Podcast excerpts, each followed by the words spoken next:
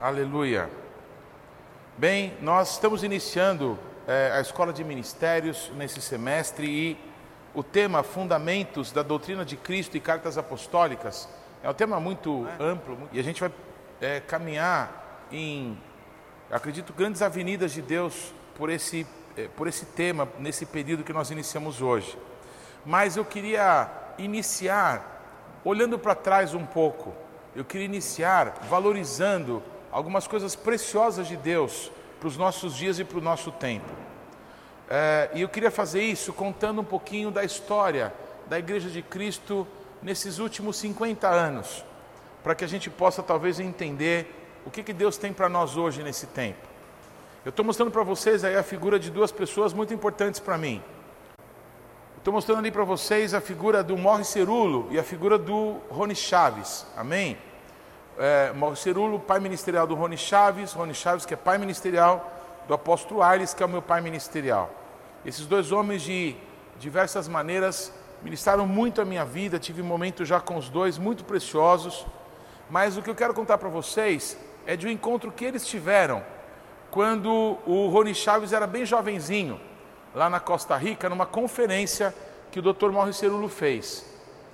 O é, Rony Chaves era um evangelista, e ele é, conta é, nos seus testemunhos que houve uma manifestação da glória de Deus tão extraordinária, tão poderosa naquela noite em que o Dr. Cerulo ministrava lá, que quando terminou aquele evento ele procurou o Cerulo e disse assim: Por favor, diga para mim o que eu preciso fazer para que a glória que eu vi nessa noite aqui permaneça na minha nação.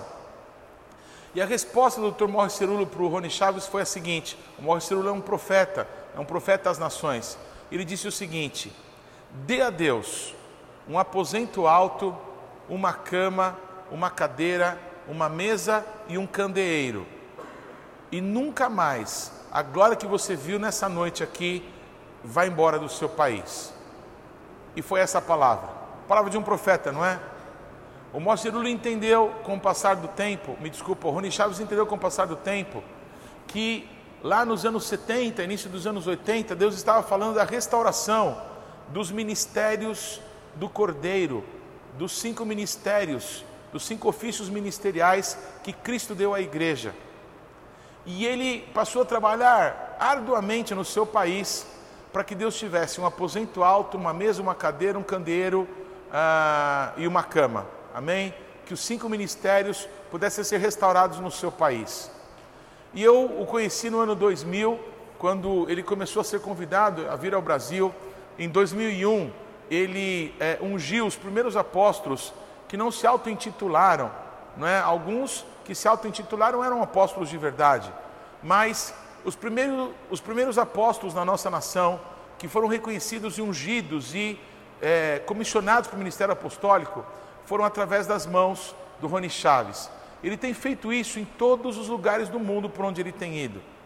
Ele entendeu que a glória que ele deseja ver nas nações, ela será alcançada quando as nações derem para Deus um aposento alto, uma cadeira, uma mesa, um candeeiro e uma cama. Amém? Quando os cinco ministérios forem restaurados. Quando esse assunto ele começou a vir à tona lá nos anos ah, é, 2000, talvez 98, 99, 2000, 2001, é, rapidamente a Igreja de Cristo no Brasil passou de uma grande novidade, de uma grande restauração para Deus, para mais uma moda que a igreja estava já se acostumando a ter. Infelizmente, parece que o povo de Deus ele fica esperando a sua próxima revelação, a sua próxima inclinação para isso ou para aquilo e vai se movendo de doutrina em doutrina nova. E muitas vezes se leva para o lugar comum alguma coisa que Deus está restaurando naquele tempo, para um propósito eterno que Deus tem para a sua igreja. E porque as pessoas estão acostumadas a novos moveres, a novas modas, e jogam para o lugar comum coisas extraordinárias da parte de Deus, hoje a gente já vê alguns apóstolos que caíram em adultério, e hoje não mais são cristãos. Vemos alguns apóstolos que hoje não querem mais ser chamados de apóstolos, voltaram a se intitular pastores e pior, alguns deixaram o apostolado, o ministério, para se tornarem coaches. E não vai nenhuma crítica a nenhum deles, mas vai um reconhecimento de que talvez a igreja de Cristo, e eu não estou falando de, de todas as igrejas, estou falando da nossa, talvez nós precisamos valorizar o que Cristo está fazendo e não considerar que mais é mais uma moda, mas algo eterno que está sendo restaurado, que está sendo trazendo a luz para nós nesse tempo. Amém? Então eu queria iniciar esse nosso tempo para trabalharmos com é, as cartas apostólicas, a, a, a, um vislumbre mais profundo né, da doutrina de Cristo para nós como igreja, que nós pudéssemos começar aí pelos cinco ministérios da Igreja de Cristo. Uma tristeza, se é que eu posso dizer assim, ah, e é uma constante na vida de quem serve a Deus, não é? A gente espera muito das pessoas, não é? E, e a gente se decepciona quando a gente espera das pessoas.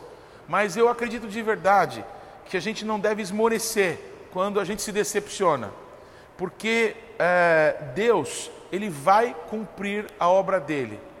Quissá eu e você possamos estar naquele dia, quando Cristo triunfar sobre tudo e sobre todos. Amém? Que a gente possa permanecer fiel até esse momento.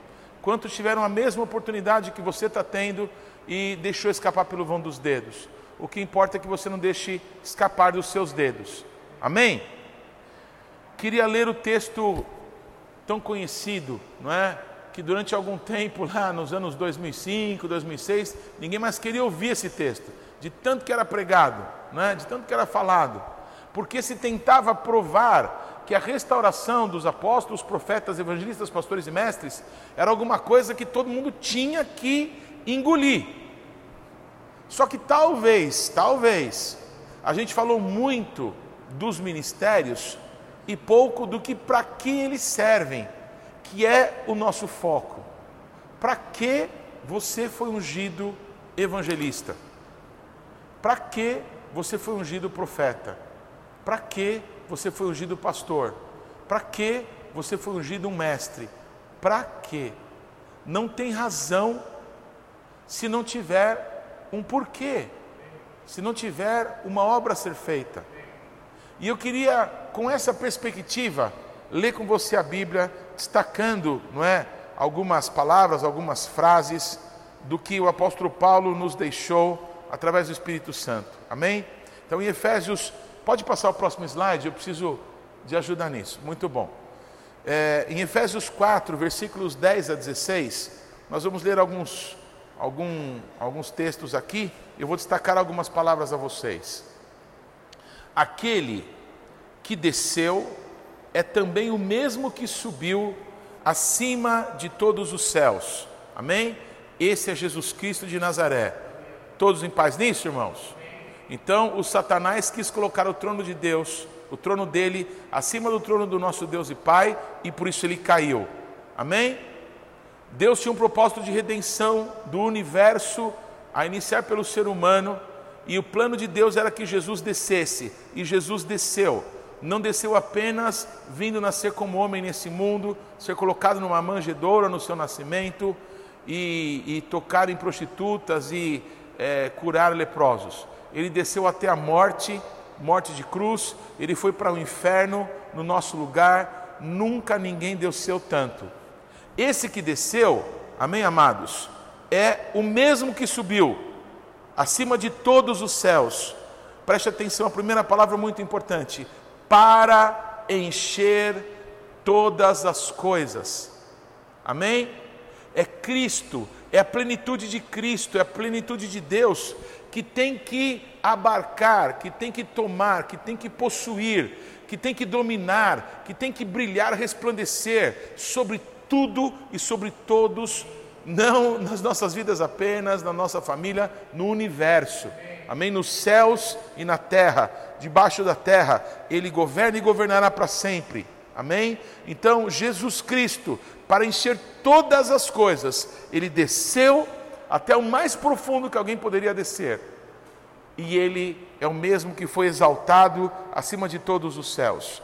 Há um propósito nesse processo pelo qual Jesus passou. Amém? E o propósito é que a divindade de Deus, de Cristo, pudesse encher todas as coisas. E Ele mesmo, amém? Jesus, o Cristo, Ele mesmo concedeu uns para apóstolos, outros para profetas, outros para evangelistas e outros para pastores e mestres, com vistas ao aperfeiçoamento dos santos, para o desempenho do seu serviço, para a edificação do corpo de Cristo. Não tem sentido ser apóstolo, profeta, mestre, pastor, evangelista, se não for para realizar o propósito de Deus, que é aperfeiçoar os santos para a obra do ministério. Sobre esse assunto, eu acredito que quase todos que estão aqui já ouviram falar sobre isso. A palavra usada aqui para aperfeiçoamento é uma palavra que o apóstolo Paulo usou, que é catartismos, que é uma palavra é, é, grega, não é? Que era usada para se colocar um osso que estava fora do lugar, no lugar correto. Eu acho que todos sabem disso. Um osso fora do lugar produz muita dor e gera uma deformidade. Então, quando um osso é colocado no lugar certo, aquela dor e aquela deformidade desaparecem. Então, uma das razões pelas quais nós fomos ungidos aos ministérios é para que cada cristão, não é para que a gente tenha um título, não é para que a gente se transforme em pessoas mais importantes do que outras, mas é para que cada cristão descubra, tenha a revelação de Cristo, do seu espaço, do seu lugar no corpo de Cristo, no reino de Deus. Então, essa é uma das funções o aperfeiçoamento dos santos, colocar cada santo no seu devido lugar. Para que cada santo precisa estar no seu devido lugar? É a segunda coisa. Para o desempenho do seu serviço, há um trabalho para ser realizado. Eu, eu canso de dizer isso. Não é possível que alguém foi chamado para ficar escutando pregação de domingo. Não é possível, não é justo isso. Não é ninguém merece ficar escutando pregação de domingo a vida inteira. Nós ouvimos ministrações, ensinos, palavras, profecias, para que a gente se prepare, para que a gente seja aperfeiçoado, para que a gente descubra a nossa posição em Deus, para que a gente seja útil no reino, para que a gente trabalhe naquilo que Deus tem para nós.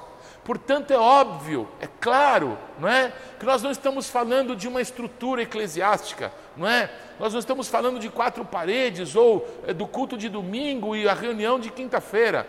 Nós estamos falando que cada cristão, aonde Deus o tem colocado, ele tem uma função que não é uma função burocrática do reino dos céus, não é uma função que com intelecto ou, ou com é, a sua o seu conhecimento disso ou daquilo você pode realizar. É uma, é uma função que nós precisamos do Espírito Santo, que nós precisamos de Deus. Tudo que é de Deus, eu acho que a gente meditou um pouco sobre isso nesse último domingo, amém? Só tem dois caminhos, irmãos, né? Tem árvore do conhecimento do bem e do mal e tem árvore da vida. É impossível que uma árvore má dê fruto bom. Todos comigo? É impossível. Tudo que a gente fizer e que não for por Deus, Toda ideia boa que a gente tiver e que não for dirigida por Deus, vai virar obra da carne. A gente vai ter que se arrepender das obras da carne. Amém, amados? Então nós precisamos de Deus para cada momento da nossa vida. A nossa dependência de Deus, nós temos falado bastante sobre isso, nos leva a orar todo dia. Orar todo dia pelo pão, orar todo dia para as nossas necessidades, orar todo dia para que Deus nos livre de cair nas tentações, orar todo dia para que Deus nos ajude a perdoar as pessoas que nos feriram, orar todo dia para que Deus nos livre do mal. O relacionamento com Deus, ele tem que ser constante, tem que ser diário. Amém? Por quê? Porque nós temos um serviço a realizar para Deus, uma diaconia, amém? Um trabalho, um ministério para ser realizado para Deus, amém? É, é, e esse trabalho ele também passa pela a edificação da igreja. É uma outra palavra conhecida por alguns, é a palavra oikoine, que vem de oikos. Oikos fala de telhado, fala de cobertura. Então, por exemplo, alguém que é, já foi lá em casa e já comeu com a gente, já dormiu lá na nossa casa, nós consideramos meio família nossa. Vai lá, pega na geladeira, é família nossa. Pois está escrito na Bíblia: Eu e o meu oikos eu e o meu teto, eu e a minha casa serviremos ao Senhor. Eu e a minha casa seremos salvos. Crê no Senhor Jesus, será salvo tu e o teu oicos. Todo mundo que faz parte da minha casa, da minha família, vai ser salvo. Porque essa palavra foi falada para um pai, e um pai é aquele que toma posição na família, amém? Quando nós tomamos posição, amém? Nós temos certeza de que a palavra de Deus vai se cumprir na nossa vida, amém? Então, amados, Deus está buscando uma família. Deus está querendo construir uma casa. É para isso que nós somos igreja. Não é para que a gente saiba quem que é o melhor entre nós, mas é para que a gente se trate como família. E família é assim, não é? Os pais consideram os filhos mais importantes. Não é verdade? Não é? Um pai que ama o seu filho considera o filho prioridade. E os filhos, por respeitarem os pais, por acreditarem aos pais o cuidado, o zelo, os recursos, os filhos dão uma honra especial aos pais, não é verdade? aqui só tem adultos, mas ainda não honramos os nossos pais como alguém extremamente importante para nós. Por quê? Porque numa família você sempre considera o outro mais importante do que você. Não é verdade, amados? Isso vem de Deus. Eu estou falando de uma família equilibrada, de uma família com valores. Amém? Então, irmãos, é, o aperfeiçoamento dos santos. Nós que talvez tenhamos descoberto para o que foi que Cristo nos chamou. Amém? Isso é muito lindo, mas isso não é o todo, isso é parte. O que, que você vai fazer sendo profeta? Se tudo que você descobriu é que você é profeta, você tem que ser profeta na vida de alguém, profeta para algum grupo, profeta para alguma nação. Não adianta você descobrir para o que foi que você nasceu. Você tem que usar, é, manifestar aquilo que você descobriu que nasceu para exercer na vida de outras pessoas, para que outras pessoas possam ser edificadas. Portanto, ajudar os santos a se aperfeiçoar para o propósito que Deus tem na vida deles, amém? É parte fundamental do que Deus nos chamou para viver e para fazer. Construir uma casa para Deus, trabalhar para que cada santo, cada cristão, cada homem cada mulher de Deus, amém? Ele possa estar apto, estar preparado, estar cônscio, sabedor, amém, do serviço que ele tem que realizar. Não tem nada pior do que uma pessoa passar a vida inteira tentando fazer as coisas sempre fazendo as coisas mal feitas. Para esse trabalho, para esse serviço, amém, que cada cristão foi chamado, é que os ministérios foram dados por Deus à igreja através de Cristo, para que isso pudesse acontecer. Isso não vem de nós, isso vem do Cristo. Amém? Os ministérios e o chamado para cada cristão vem de Deus. E Deus coloca uns na dependência dos outros para que o amor seja provado. Então, amados, o seu trabalho como ministro de Deus é fundamental, não apenas porque Jesus te ama, mas porque Jesus, através da sua vida e do dom que Ele colocou em você, Ele quer alcançar outras pessoas. Para isso, nesse tempo, Deus te chamou, Deus te honrou, Deus te ungiu, Deus tem te capacitado, te ensinado, porque Ele espera que um trabalho seja realizado através da sua vida, através do dom de Cristo que foi colocado sobre você. Amém? Eu estou continuando lendo o texto de Efésios, capítulo 11. Então, esse trabalho dos ministérios, para que possamos ajudar cada cristão a descobrir o seu local no corpo de Cristo, para o trabalho que Deus espera deles, amém? Esse trabalho, ele existe e existirá até que, até que todos, repete comigo, todos, não é para ser alguns, não é para ser uma elite, não é para ser só os que são letrados, que fizeram é, doutorado, é para todos, também para os analfabetos, também para os simples, todos, amém? Todos cheguemos à unidade da fé. Uma vez conversando com uma pessoa que eu sempre amei, sempre respeitei demais, nós discutimos por causa disso.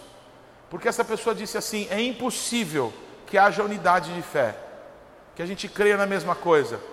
E eu disse, é, mas a minha vida eu dei para Jesus, não é? E eu vivo por crer na palavra de Deus, eu morreria fácil pela palavra. Então, se está escrito que a gente vai chegar à unidade da fé, desculpa, mas eu não concordo com você. Eu não aceito que a Bíblia não se cumpra. Não, você é muito infantil. Isso é impossível que aconteça. Eu quero te dizer que eu creio. E o problema, não é? Não está em Cristo e não está na igreja. O problema está em nós, os chamados por Deus que receberam de Cristo partes do seu dom, partes da sua capacidade, para que nós pudéssemos realizar esse trabalho na igreja. Eu acho que vale a pena aqui, vale a pena aqui uma, uma lembrança, não é? Que Jesus nesse mundo, ele nunca foi chamado de apóstolo. Não sei se alguém já tinha parado para pensar sobre isso. Jesus ele foi chamado, não é? Por exemplo, de profeta pela mulher samaritana. Quando Jesus descreve toda a vida dela, ela diz assim: Vejo que és profeta. Jesus, ele só pôde ser profeta para a mulher samaritana, porque primeiro lá na eternidade, amém? Ele disse para o nosso Deus: Eis-me aqui, envia-me a mim. Eu acho que todos já ouviram falar que o profeta Isaías é o profeta messiânico, não é? Que tem a maior quantidade de profecias sobre o ministério de Jesus, não é? Não é que ele é mais profeta do que outros, mas Deus o quis usar para a maior quantidade de profecias que apontam para Jesus Cristo, que apontam para o ministério do Senhor. Por isso, acho que talvez você já tenha ouvido falar também que Isaías é como se fosse o quinto evangelho, é, o, é um evangelho lá no Antigo Testamento. E o profeta Isaías, ele vê a declaração na eternidade que Yeshua fez ao Pai: Quem enviarei por nós? E aí Yeshua responde na eternidade: Eis-me aqui, envia-me a mim. Essa palavra enviar, enviado, é a palavra shaliar em hebraico, que é a palavra para apóstolo em grego. Amém, amados? Então, Jesus só pôde ser o profeta para a mulher samaritana porque primeiro ele foi o apóstolo do Pai. Amém? Jesus, ele é o bom pastor, ele deu a vida pelas ovelhas. Ninguém mais poderia dar a vida por alguém, amém? Para realmente salvar essa pessoa. Qualquer um de nós num caso aí de violência qualquer, poderíamos nos sacrificar em favor de outro, mas seria algo momentâneo, porque todos pecamos. E não há condição de nós salvarmos alguém do pecado, da consequência do pecado. Só Jesus, Ele é o bom pastor. Pois Jesus, Ele é o bom pastor, irmãos, porque primeiro Ele foi o apóstolo do Pai. Ele nunca teria sido bom pastor se primeiro na eternidade Ele não dissesse: Eis-me aqui, envia-me a mim. Amém, irmãos? Jesus, ele era o mestre para todo mundo, todos o chamavam de mestre. Rabi, Rabeino, não é? Rabone, como é portuguesado, era a maneira que Jesus era chamado por todos. Jesus só pôde ser o mestre para todos, porque primeiro ele foi o apóstolo do Pai. Amém, amados? E aí nós depreendemos o que significa aquele texto de Gênesis de que um rio se dividiu em quatro braços. Amém? Muito curioso esse texto lá em Gênesis. Um rio que se divide em quatro. Amém? Fala desse momento em que Jesus Cristo, o único apóstolo do Pai, ele ao voltar para o céu, ele distribui dons aos homens. Amém? Ele, se eu pudesse colocar dessa maneira, como se Jesus tivesse um manto e tivesse rasgado o manto dele em cinco partes e dado para alguns para manifestar o ministério apostólico, outros para o profético, outros para o evangelístico, outros para o de ensino. Amém, amados? Mas é importante lembrar essa sequência da maneira de Deus trabalhar conosco. Amém? Primeiro os apóstolos. Amém? Então, Jesus veio a esse mundo como apóstolo do Pai, e aí ele foi reconhecido como profeta para a mulher samaritana, como mestre para todo mundo, como pastor que deu a vida pelas ovelhas e como o evangelho. A gente não poderia chamar Jesus de um evangelista. Ele é o Evangelho encarnado. Todas as boas novas da parte de Deus estão reveladas nele, estão reveladas em Cristo. Amém, irmãos? Amém. Aleluia. Quando Jesus volta para o céu, preste atenção, ele não deixa pastores nesse mundo, ele não deixa mestres, ele não deixa nenhum profeta. Quando Jesus volta para o céu, ele deixa só apóstolos, porque é um rio que se divide em quatro. Amém? é uma característica da manifestação de Cristo. Ele deixa os apóstolos e depois os apóstolos e Pedro, por exemplo, tendo tomado a iniciativa de restaurar o colégio apostólico depois do suicídio de Judas, quando o colégio apostólico é restaurado e Matias dirigido por Deus, não é? Há uma direção sobre Matias de que ele assumisse o lugar deixado por Judas. Logo em seguida, surgem no Novo Testamento profetas como Ágabo, profetas como Silas. Amém? Hoje, profetas como Fábio, como Jonas, como a Carla. Tudo bem, amados? Surge, depois dos primeiros apóstolos, mestres como Estevão. Ah, mas o Estevão não é chamado de mestre. Mas leia lá Atos capítulo 7 e você vai ter o maior tratado teológico do Novo Testamento. Você não entende coisas que estão em Gênesis capítulo 12, mas quando você lê Estevão, você entende. Porque o mestre Estevão, um diácono chamado por Cristo para ser mestre, amém? Na hora da sua morte, traz profundas revelações de Deus. Tudo bem, amados? Porque ele surge como um mestre? Porque primeiro os apóstolos são liberados. Tudo bem, irmãos? O que mais que aconteceu? Amados, evangelistas como Filipe. O Filipe desce para Samaria e ele arrebenta lá em Samaria. Os demônios saem gritando, as pessoas são curadas todas, porque um evangelista chegou em Samaria. Amém, amados? Pois o Filipe, diácono Filipe, só pôde ir para Samaria porque um dia primeiro os apóstolos o chamaram para servir as mesas. Um rio que se divide em quatro. Amém? O que mais que faltou? O pastor, não é? o Tiago, irmão de Jesus, não, não era apóstolo, não serviu a Jesus quando Jesus estava nesse mundo, não é? É? A Bíblia conta lá em Gálatas que quando Jesus ressurge dos mortos, Jesus se encontra com Pedro, com 500 pessoas e com Tiago, irmão dele. Amém? E é o Tiago a única pessoa no Novo Testamento a invocar a profecia de Amós a respeito da restauração do tabernáculo caído de Davi. Por que Tiago faz isso? Porque estava falando da casa dele, da família dele. O pai de Tiago, pai de Jesus, José, era para ser rei de Israel. Mas não era. Desde o cativeiro da Babilônia, nunca mais um descendente de Davi, para que se cumprisse a profecia, recebeu a coroa de rei. Mas o irmão de Tiago, Jesus Cristo, foi coroado foi o único descendente de Davi, coroado rei de Israel, ainda que com uma coroa de espinhos, estava na cruz do Calvário escrito em três idiomas: Jesus Nazareno, rei dos judeus. Amém, amados? O tabernáculo caído de Davi foi restaurado no irmão de Tiago. E quando aquela grande discussão entre judeus e não judeus, na verdade, entre os judeus para saberem o que fariam com os não judeus. O Tiago bate na mesa e diz: opa, vocês estão falando da minha família. E ele dá uma direção para a igreja, com quê? Com cajado, com autoridade pastoral, com autoridade de alguém que está ali para cuidar da igreja. Ele foi o bispo, o primeiro bispo de Jerusalém, função pastoral. Amém? Um rio que se divide em quatro. Tudo bem, amados? Por que eu estou contando isso? Porque, amados, nós temos visto na igreja nesses dois mil anos, a igreja passar por muitos momentos de trevas. Acho que há um ano, dois anos atrás, quando estudávamos sobre a história da igreja, vimos com clareza, não é? Que situações terríveis a igreja passou.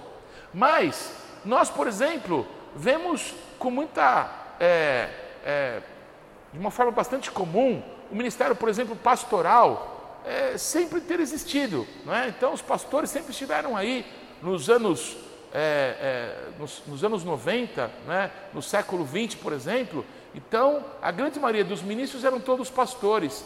Não interessava qual era o dom, qual era o chamado de Deus para uma pessoa, ele tinha lá o nome, o título de pastor.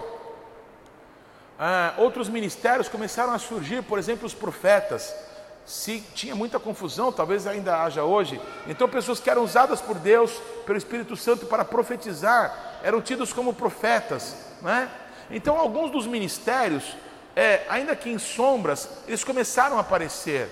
Porém, quando no final dos anos 90, início do século 21, começaram a surgir os apóstolos, amados, todos entenderam que Jesus estava para voltar e que agora vai, agora chegamos no topo da cadeia alimentar. Agora os apóstolos.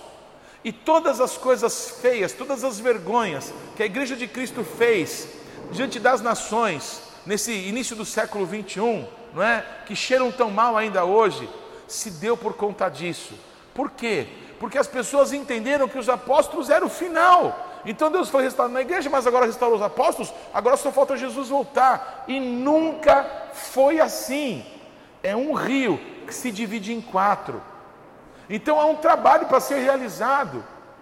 E talvez muitas pessoas, e talvez nós mesmos em algumas situações, temos entendido que, bem, tem que restaurar os cinco ministérios. Então deixa eu ver o jeitão, aquele cara é vendedor, então vou dar a camisa 5 para ele, ele vai ser evangelista. O cara ele é quietinho, meio introspectivo, ah, deve ser um bom pastor. Camisa de pastor para ele. E fomos distribuindo camisas como se fosse um time de futebol de salão. E quantos enganos, né? E quantas situações que é, nos têm impedido de caminhar, de progredir. Por quê? Essa é a pergunta. Porque os ministérios de Cristo, eles têm uma uma razão para existir, eles têm uma função. Não existe sentido de você ter um título de alguma coisa se você não serve para nada com aquilo que Deus te deu, com aquilo que Deus confiou a você.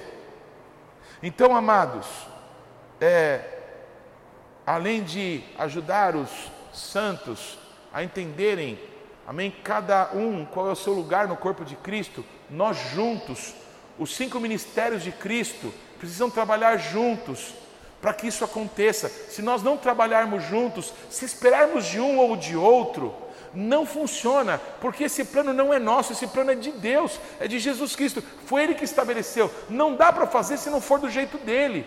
Então, esse é o despertar que eu entendo que Deus tem para nós. Nós precisamos entender que Deus tem um propósito, e por isso houve uma unção, e por isso houve abraços e beijos e palmas, e honra e visibilidade. Amém? Porque Deus não acende alguém para pôr embaixo do móvel, mas quando Deus acende alguém, coloca no lugar alto para que possa trazer luz a toda a casa. Então, quando Deus fez tudo isso conosco, fez por um propósito.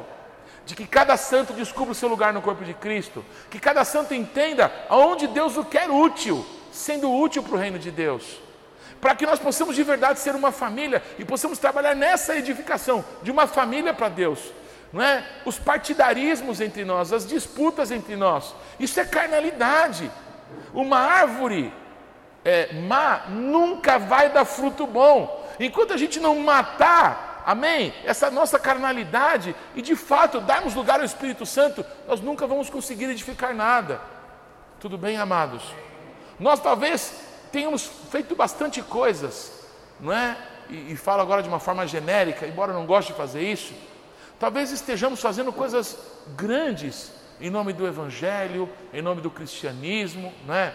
grandiosos templos, né? multidões aí são chamados de evangélicos. Alguns artistas querem se tornar agora evangélicos também, não tem mais vergonha, não tem mais aquele negócio de usar a roupa de um jeito ou de outro. Então parece que está tudo fácil.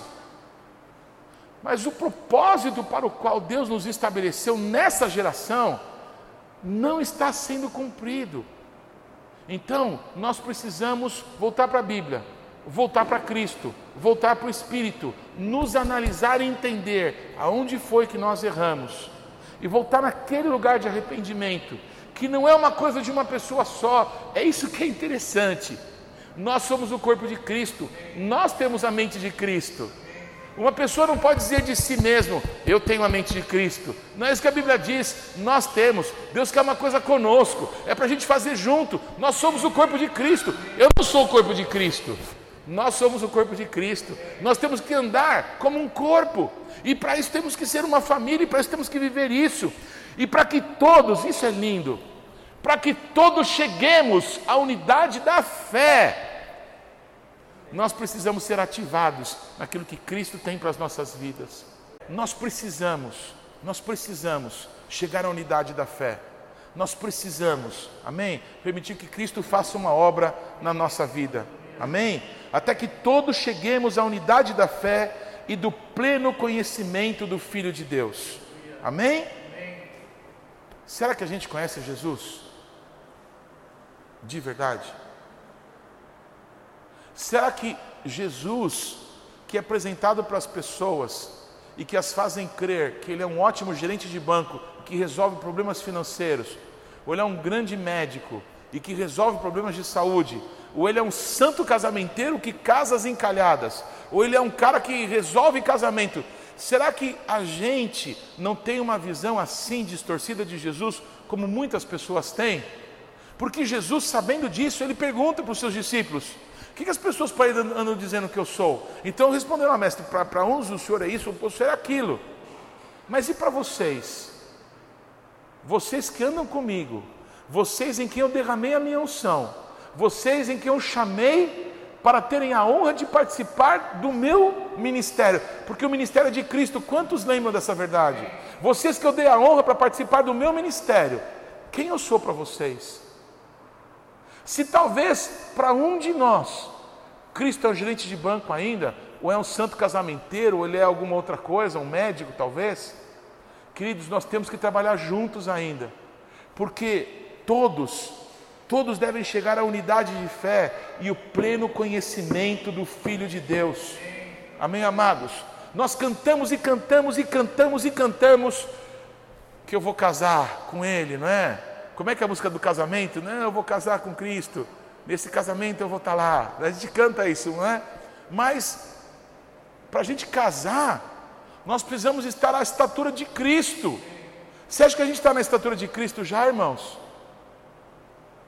Você acha que o nosso ministério, a importância que se dá para aquilo que Deus tem para nós, estamos à estatura de Cristo? Para poder casar com Ele hoje? Porque nós somos o corpo. Nós somos o corpo de Cristo, não é para ser um salvo, é para ser todo mundo. Não é para ser um é, cheio do Espírito Santo, é para ser a totalidade cheia. É a plenitude de Deus em todos. Deus vai encher tudo. Amém, amados? É, Cristo, Ele vai encher todas as coisas, por isso que Ele subiu, Ele que desceu, que subiu, para encher todas as coisas. Então Deus quer que todos sejam cheios do Espírito Santo. Aconteceu em Pentecostes, ele quer fazer isso conosco, mas é para todos. Por isso a gente tem que trabalhar juntos. Não dá para trabalhar um num ministério tal e outro no tal. Não, nós somos o corpo de Cristo. A medida da estatura da plenitude de Cristo, para que não mais sejamos como meninos. Repete comigo, não é mais para ser como menino. Olha essa palavra, essa palavra que eu vou ler agora. Durante muito tempo, talvez eu não tinha dimensão, mas hoje eu estava pensando sobre ela. Para que não mais sejamos meninos como meninos, agitados de um lado para outro e levados ao redor por todo o vento de doutrina. Gente, será que isso não acontece com a gente? Da gente se encantar, não é? Com o coach cristão que apareceu, com o, a visão ministerial XYD, não é? Agora o método é tal, agora vamos levar para o sítio, vamos fazer aquilo. Será que esses métodos não é aquilo que Cristo está dizendo? Vocês são criança, vocês estão agindo que nem criança, vocês estão buscando métodos e vocês não estão me buscando, porque vocês ficam sendo levados por um lado e para outro com doutrinas humanas, com métodos humanos. Vocês vão chegar aonde com isso? Vocês estão sendo crianças vocês precisam amadurecer. Vocês vão chegar à estatura do varão perfeito. E para a gente fazer isso, nós precisamos andar juntos. Nós precisamos entender que nós estamos ligados uns aos outros, porque o ministério não é nosso, é de Cristo. Os cinco ministérios é do Senhor Jesus. E Ele distribuiu entre nós os ministérios, para que deixemos de ser agitados de um lado para outro e levados ao redor por todo o vento de doutrina, pela artimanha dos homens que é, pela astúcia com que induzem ao erro. Amado, a gente tem que parar de ser bobinho. Amém? Nós temos que ser simples, temos que ser mansos de coração, mas bobinho não. Chega de ser bobinho. Chega de qualquer coisa que nos faz cosquinha na orelha. Amém? Nos enganar, nos enredar, nos levar. E a gente achar que isso é lindo e maravilhoso quando não é. Nós precisamos de Cristo. Repito, irmãos, uma árvore má não pode dar bom fruto, é impossível. E uma árvore boa não tem como dar fruto mal, ela só vai produzir fruto bom. Então nós temos que deixar nossa carnalidade e mergulharmos em Cristo, nele, na presença dele. A gente não vai errar se a gente escutar Deus, mas nós temos a mente de Cristo. Nós precisamos ouvir o Senhor juntos. Deus quer nos avivar juntos. Deus quer fazer uma obra conosco. Nós somos o corpo de Cristo. O que Deus tem é para todos nós. Eu insisto nisso, amém, amados? Não é para um grupo de caras, não, é para todo mundo. Para os simples, amém? Para os humildes, amém? Para todos os sinceros. É isso que Deus tem para nós. Irmãos, chega de ser meninos. Chega de sermos agitados por ventos de doutrina. Amém? Precisamos, e, eu creio na unidade da fé. Amém? Que não é por força nem por violência. Não é porque um líder diz agora é assim que tem que ser. Não é por Cristo, no coração de cada pessoa. Amém? Puxa, isso testifica no meu coração. Sabe um exercício que eu, eu lembro de ter feito isso com a Carla algumas vezes e que faz tempo que a gente não vê? É a gente ter um momento de oração ou de adoração e aí todo mundo fica quietinho. Vamos ficar quieto um pouco? Lembra disso que a gente fazia muito no Pastor Abel? A gente ficava quieto um pouco e depois a gente começava a perguntar: o que, que Deus falou para você? E para você? Gente, que extraordinário! Como várias vezes, em exercícios simples como esse, Deus é costurando palavras que tocavam a vida de cada um de nós. Nós precisamos ouvir juntos a Deus, nós precisamos orar juntos, nós precisamos ser família de Deus. Amém? Numa empresa, você tem horário para chegar, você bate o teu cartão, você cumpre o teu papel, e aí você vai para casa e espera o seu salário. A igreja de Cristo não é assim. Amém? Embora a gente é, queira estabelecer um horário para que Deus possa agir na nossa vida, a gente queira um horário para terminar o expediente, a gente espere um salário, Deus tem que me abençoar, não é possível, não é? Embora a gente haja com Deus como se fosse uma empresa, Deus é Deus e nós somos seus filhos. Amém? Não somos seus empregados. Não somos, não somos. Não somos os seus gerentes. Não somos. Não somos os seus administradores. Não somos. Somos seus filhos. Amém? E temos que nos ver assim. Pode Ainda no mesmo texto lá de Efésios, continuamos lendo. Mas, seguindo a verdade, quem que é a verdade, irmãos? É Jesus.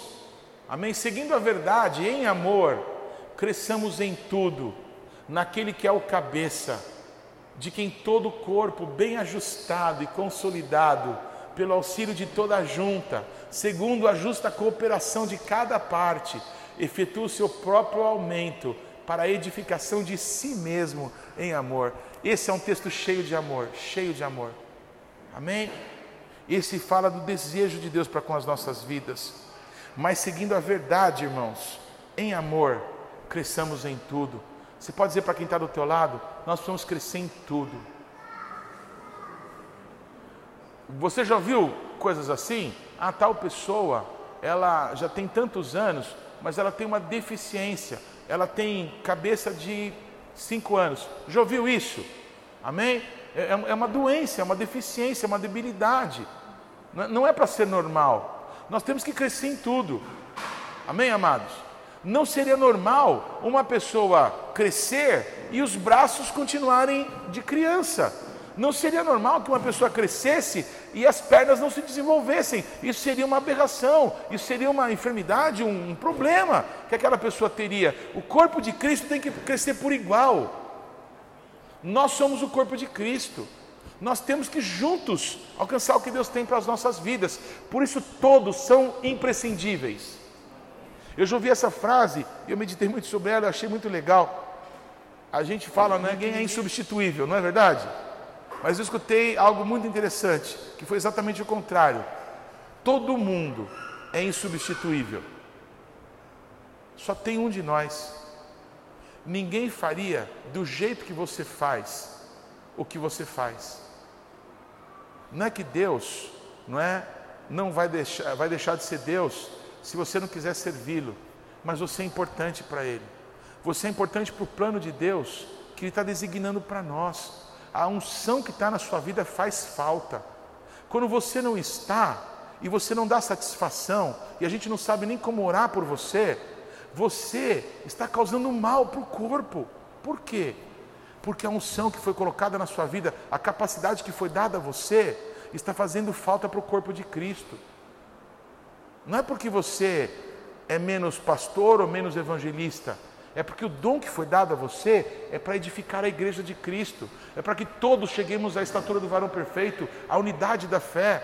Nós estamos num processo, e nesse processo temos que deixar de ser criança. E a criança não é o bonitinho que é delas o reino dos céus.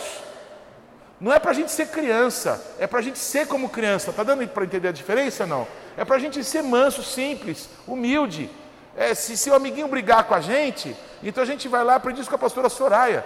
vê as crianças, eles brigam aqui, e aí ele, o mesmo que brigou chama outro para brincar. Nós temos que ser como crianças, mas não criança.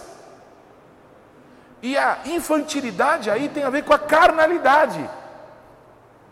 Porque assim como no Antigo Testamento, Deus falava com um povo que não tinha o Espírito, que não tinha Cristo, por meio de desenhos, por meio de sinais, por meio de é, construções, por móveis. Amém? Mas quando veio Cristo, aquelas coisas se transformaram em rudimentos, pobres, com a manifestação de Cristo. Amados, na carne, nós estamos muito longe do que Deus tem para nós. Como os céus se distam da terra, na carne a gente está longe assim de Deus. Nós precisamos deixar as coisas de menino, que fala da nossa carnalidade, para que a gente viva aquilo que Cristo tem para nós. E para isso, nós precisamos morrer. Porque não tem outra maneira da gente viver se a gente não morrer. Amém? que Cristo tem uma obra para fazer com a nossa vida. Louvado é o nome de Jesus. Amém? Cresçamos em tudo, irmãos, naquele que é o cabeça. Cresçamos. Olha que palavra linda essa. Cresçamos, nós todos. Amém? Há debilidades na minha vida, quantas? E eu cresço com a Carla, eu cresço com o pastor Feliciano, eu cresço com o pastor, eu cresço com o pastor Renato, eu cresço com a pastora Soraya, sabe? quando a gente se ministra uns aos outros, quando a gente se ama, quando a gente dá importância um para os eu cresço com a pastora Márcia, eu cresço com cada um de vocês, nós precisamos uns dos outros, eu preciso crescer, eu preciso superar, eu preciso me amadurecer, amém? E eu acredito que da mesma forma eu posso servir alguém naquilo que Deus me tem dado, porque nós somos o corpo de Cristo, Deus tem um propósito com a nossa vida juntos, crescemos em tudo, amém, amados? Todo o corpo, de quem todo o corpo. Amém, amados? Cristo é o cabeça de quem? Todo o corpo, bem ajustado e consolidado pelo auxílio de toda a junta. Amém? Me parece que esse texto agora, ele exemplifica de uma forma diferente a importância que nós temos uns para os outros. Amém? Amados, o fêmur e, e acho que a tíbia e o perônio não conseguiriam estar juntos aqui se não tivessem os ligamentos, se não tivessem os músculos, os nervos. Todos são importantes, amém? Nós dependemos uns dos outros, um segura aqui, outro puxa lá, outro força para cá, amém? Nós somos o corpo, pelo auxílio de toda a junta, segundo a justa cooperação de cada parte, efetua o seu próprio aumento para a edificação de si mesma em amor, amém? Aleluia. Até aqui, o que mais me toca é bradar ao seu coração. E para fazer isso eu vou falar com voz baixa. É, nós temos que estar juntos, porque Deus quer usar todos nós.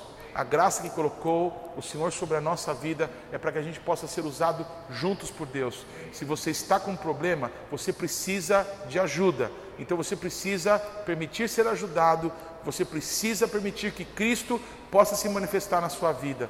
Todos comigo, irmãos? A unção, a capacidade, o dom, o talento que está na sua vida faz falta, porque Cristo está nos restaurando. Um avivamento está chegando sobre nós. Eu creio no sobrenatural de Deus. Aquilo que eu não consigo gritando, eu creio que Deus pode fazer pelo poder do sangue de Jesus derramado sobre as nossas vidas. Amém, amados? Quero continuar nesse assunto, mas agora procurando uma outra dimensão.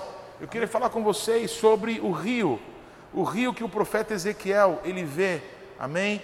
Lá é, um anjo, não é? O chama. Ele vê esse desenho que fala desse rio. Ele é, é um desenho de um artista, não é?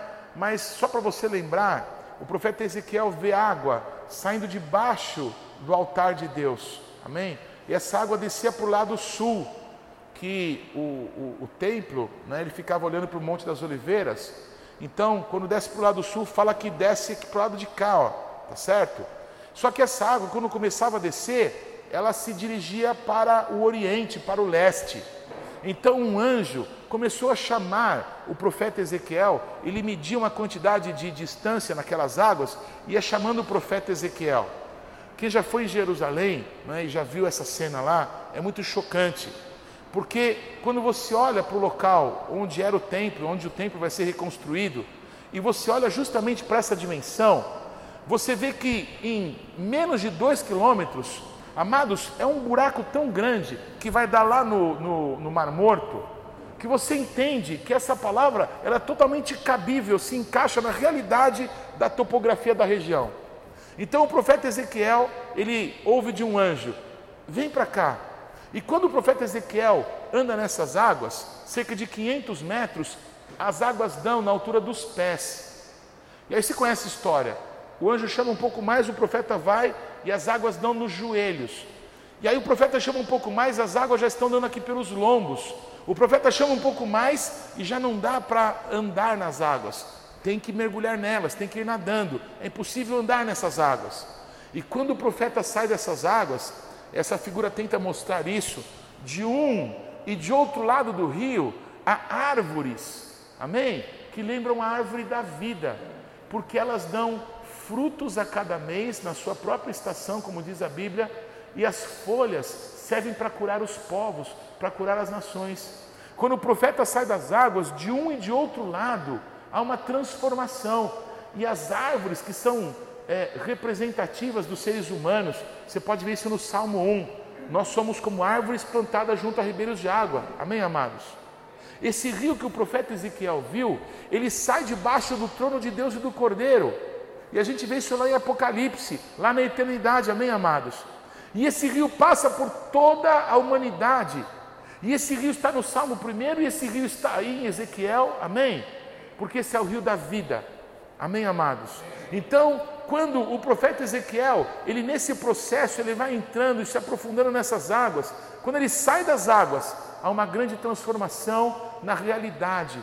E então ele vê muitas árvores, e essas árvores representam homens, e esses homens foram transformados segundo Cristo, que é a árvore da vida, de onde sai o rio da água da vida lá no céu. Até aqui tudo bem, amados? Repete comigo: uma árvore boa. Uma árvore boa não pode dar fruto ruim, dar um fruto mau, amém, irmãos? É disso que Deus fala com o profeta Ezequiel.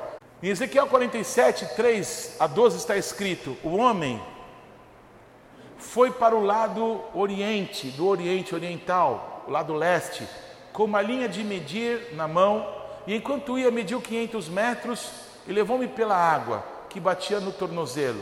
Ele mediu mais 500 metros e levou-me pela água que chegava ao joelho. Mediu, mediu mais 500 e levou-me pela água que batia na cintura. Mediu mais 500 mas agora era um rio que eu não conseguia atravessar, porque a água havia aumentado e era tão profunda que só podia atravessar a nado. Era um rio que não se podia atravessar andando. Ele me perguntou: Filho do homem, você vê isso? Depois de passar por esse rio, Deus faz uma pergunta para o profeta: Você está vendo o que eu estou fazendo? Você está vendo que transformação que eu estou produzindo? O chamado do profeta Jeremias, amém? Que é o chamado profético, ele tem essa característica. Deus quer checar se aqueles que são chamados para o ministério profético conseguem ver com clareza o que Deus mostra. É muito curioso no caso do Jeremias que ele fala assim: Jeremias, o que vês? E o Jeremias responde: Eu vejo uma vara de amendoeira. O Jeremias não acrescentou o que ele sentia, não acrescentou o que ele gostaria, não acrescentou o que ele entendia. Ele disse si só: Eu vejo uma vara de amendoeira, ponto. Eu não vejo passarinhos, eu não vejo um riozinho, eu não vejo. Eu sou específico. E aí nosso Deus fala para Jeremias: Viste bem, Jeremias, nosso Deus exulta, porque eu zelo pela minha palavra para cumpri-la. Amém, amados? No mesmo sentido, ele pergunta para o Ezequias aí, para Ezequiel: Ezequiel, o que vês? E o Ezequiel responde: Árvores frutíferas de toda espécie crescerão em ambas as margens do rio, suas folhas não murcharão e os seus frutos não cairão. Amém? Ele vê uma transformação que aponta, nós que conhecemos a palavra, nós que temos o livro de Apocalipse, nos aponta para a árvore da vida. Homens são transformados e eles parecem com Jesus. Amados, não é para isso que o Senhor deu cinco ministérios. para nós chegarmos à estatura do varão perfeito. As árvores, os homens que são, em Salmo 1, aquele que é plantado, não é? que, que não anda na roda do escarnecedor, ele é como uma árvore plantada. Está dando para entender que Deus usa essa figura de árvores para falar de homens? Porque essa árvore é uma figura da árvore da vida, que é Jesus, que transforma a nossa vida para que a gente pareça com Ele. Amados, depois desse processo, o profeta Ezequiel vê pessoas à estatura do varão perfeito, pessoas que se identificam com a árvore da vida. Está dando para entender aqui, irmãos?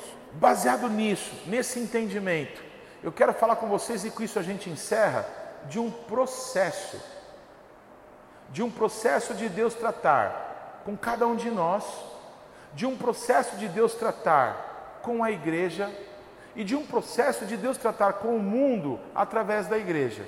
Amém? Então, esse processo em que o profeta ele é chamado, ele vai entrando nessas águas até ele mergulhar nelas e sair das águas, é um processo que fala para nós dos cinco ministérios. São cinco dimensões que também representam os cinco ministérios, e você vai perceber que elas se encaixam perfeitamente na descrição que o apóstolo Paulo faz, fala lá em Efésios, do porquê que os ministérios foram dados. Amém? Para que a gente possa não apenas fazer parte, mas para desculpa, não apenas para que a gente possa ver uma grande transformação, mas para que a gente possa ser parte dessa grande transformação. Amém? Queridos, é um mistério a salvação, não é? Como que a gente é, conheceu Jesus, quem que pregou para nós. Era muito comum, né? Alguns anos atrás, muitas pessoas ainda usam essa expressão, chamam de pai ou mãe da fé as pessoas que apresentaram Jesus para a gente. É uma expressão bonita, não é? Tratar as pessoas que pregaram o Evangelho para nós dessa maneira. Então, talvez cada um aqui tenha uma história diferente, né? De como o Evangelho foi pregado, de como você conheceu Jesus. Talvez você foi numa igreja e um pastor pregou e você entregou a vida para Jesus. Então, Deus é santo, Deus é maravilhoso, Ele faz coisas extraordinárias. Porém, Deus tem um propósito, amém? Para que, segundo a vontade dEle, as coisas se acelerem, as coisas aconteçam, aconteçam de forma organizada. Quem sabe que tudo que é de Deus tem ordem? Amém? Então, nesse, nessa maneira que Deus fez, nessa maneira que Ele estabeleceu, sabe o que, que Deus deu para a igreja? Apóstolos, profetas, evangelistas, pastores e mestres. E quando Deus mostra para o profeta Ezequiel esse processo de você entrar nesse rio, nesse rio da água da vida e ver uma grande transformação, amados, o profeta anda por um bom pedaço desse rio com água dando pelo pé do que, que esse texto está falando. Amados, está falando dos evangelistas. Conformosos são os pés daqueles que pregam a palavra de Deus. Por que, que se colocavam as ofertas aos pés dos apóstolos? Porque eles foram enviados por Jesus Cristo para o mundo inteiro para pregar o evangelho a toda criatura. Tudo bem, amados?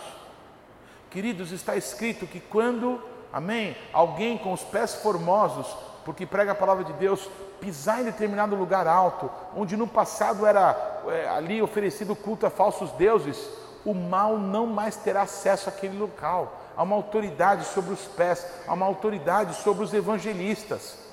As águas nos artelhos, que são os dedos do pé, fala de uma dimensão que Deus tem para o corpo de Cristo, do corpo de Cristo ser usado por Deus para pregar o evangelho para as pessoas, para anunciar Jesus Cristo. Amados, alguém que é chamado para isso tem facilidade. O Felipe desceu lá para Samaria, ele arrebentou. Os demônios saíram gritando quando o Felipe chegou.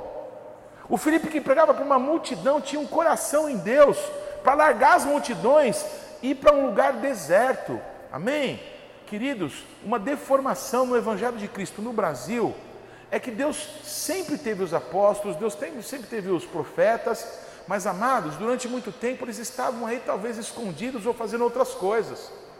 Nós temos evangelistas. Só que infelizmente alguns dos grandes evangelistas que Deus levantou sobre a nossa nação, eles criaram uma denominação. Estão na televisão trazendo pessoas para eles.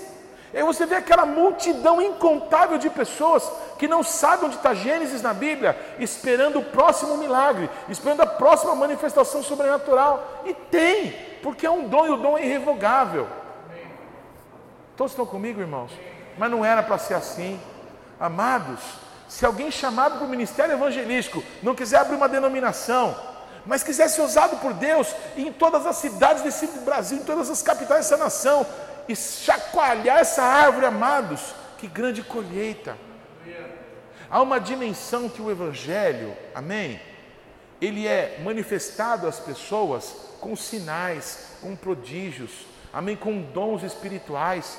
Quando você vai orar por uma pessoa e você é usado por Deus para trazer uma palavra de conhecimento, a pessoa fica de boca aberta, ela teme o Senhor, ela fala: Meu Deus do céu, esse negócio é sério é um dom do Espírito Santo usado, amém? Para que as pessoas possam ser livres, para que as pessoas possam conhecer o poder de Deus. Pois os evangelistas têm uma característica de apresentar o reino de Deus de uma forma poderosa. Lembra que o apóstolo Paulo fala: o evangelho que eu prego não é de palavras de vã filosofia, mas é de manifestação de poder. O poder impacta as pessoas. Há uma dimensão no evangelho do reino de Deus em que as pessoas que foram chamadas a esse ministério, não deveriam se envolver com outras coisas, deveriam se envolver nisso,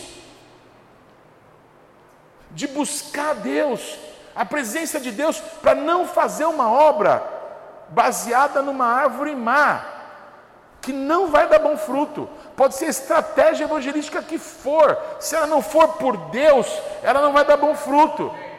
Ah, mas eu consegui tantas pessoas. A questão não é o número de pessoas, se elas vão para o céu, se elas nasceram de novo, por causa da boa música que se tem nas igrejas, do conforto do ar-condicionado, por causa do lugar legal agora. Tem milhares e milhares e milhares de pessoas que frequentam as igrejas, mas não nasceram de novo. Jesus falou para o Nicodemos. O Nicodemos viu os sinais que Jesus fazia, via a palavra que Jesus é, pregava e dizia: não, ninguém pode é, fazer as coisas que você faz se não for de Deus. E Jesus falou: se você não nascer de novo, se você não nascer da água do Espírito, você não vai ver o reino, você não vai entrar no reino. Todos estão comigo, amados? Há uma dimensão do reino de Deus, amém? Para a igreja de Cristo, que nós precisamos do ministério evangelístico. Sem o ministério evangelístico funcionando, nós não conseguimos fazer, faz falta. Ah, não, não vamos com os pastores mesmo, a gente vai, vai lá e prega e tá bom. E, é, vai assim, mas não é para ser assim. É para ter uma plenitude. É para que a gente alcance tudo que Deus tem para nós. É para que Deus encha todas as coisas. Então a gente faz falta. Se a gente não fizer o que Deus nos chamou para fazer, faz falta no reino. Faz falta naquilo que a gente precisa alcançar juntos. O que Deus tem é para todo mundo junto, não é para uma meia dúzia. Não é para um cara que prega de domingo à noite. Ah, vamos lá porque a palavra é boa. A palavra é boa, mas não faz o que precisa ser feito. O que precisa ser feito depende de cada um, dos que estão e dos que não estão. Todos estão aqui, amados. Mas a obra de Cristo vai ser realizada. A obra de Cristo vai ser completada. E a oportunidade que Deus está nos dando é fazer parte disso, do ministério dele, da obra que ele tem para fazer e que vai se completar. Amém, amados? Queridos, os evangelistas levam os crentes em Jesus a um nível de revelação, amém? De que conformosos são os pés daqueles que pregam a palavra de Deus. Os evangelistas levam a igreja de Cristo a trabalhar nesse ministério, preparando a igreja para o ID. Me escutem, por favor. Isso serve para todos os ministérios. Não interessa só você saber fazer o dom ministerial, que é o que a gente faz, amém? O trabalho que a gente realiza, é claro que é importante. Você cuidar de uma pessoa, já que você é um pastor, é muito importante. Você ser usado por Deus para trazer direção na vida de alguém, para, sabe, estar envolvido com a intercessão ou com a adoração, já que você é um profeta, é muito importante. Mas se um dia Deus precisar tirar desse lugar e te mandar para a China, se você não gerou outros, amados, vai faltar. Não pode haver falta no reino. As coisas de Deus não podem ter falta. Então, se a falta é porque a gente não cresceu, não amadureceu. Amados, nós além de cuidarmos das pessoas, nós temos que ensinar as pessoas a cuidar de outras. É por isso que a gente se reúne toda semana. A gente fica aqui algumas horas para ensinar algumas coisas para todo mundo. Sabe para quê? Para que essa pessoa faça lá na casa dela, com a família dela, com os amigos, lá no trabalho. Nós temos pastores para cuidar da nossa vida, mas não é só para isso, é para a gente aprender a cuidar de outros. Amém? Ah, eu sou, eu sou profeta e não evangelizo ninguém. Você é criança, na verdade. Todos estão comigo? Amados, o apóstolo Paulo se fazia de grego para alcançar o grego, é, de judeu para alcançar os judeus, ele se fazia de tudo. Amém? Para alcançar qualquer um. O que importa é que Cristo seja exaltado. É natural que quando você flui no teu dom, queridos, coisas acontecem de uma forma mais fácil. Mas, amados, escutei da apóstola Valnice isso. Ela disse assim: Eu já ganhei mais pessoas para Cristo ensinando do que muito evangelista evangelizando. Está dando para entender? No teu dom, com a tua graça, manifesta Cristo. Amém, irmãos? E quando a gente manifesta Cristo no dom que a gente tem, sabe o que acaba acontecendo? A gente acaba ensinando outros.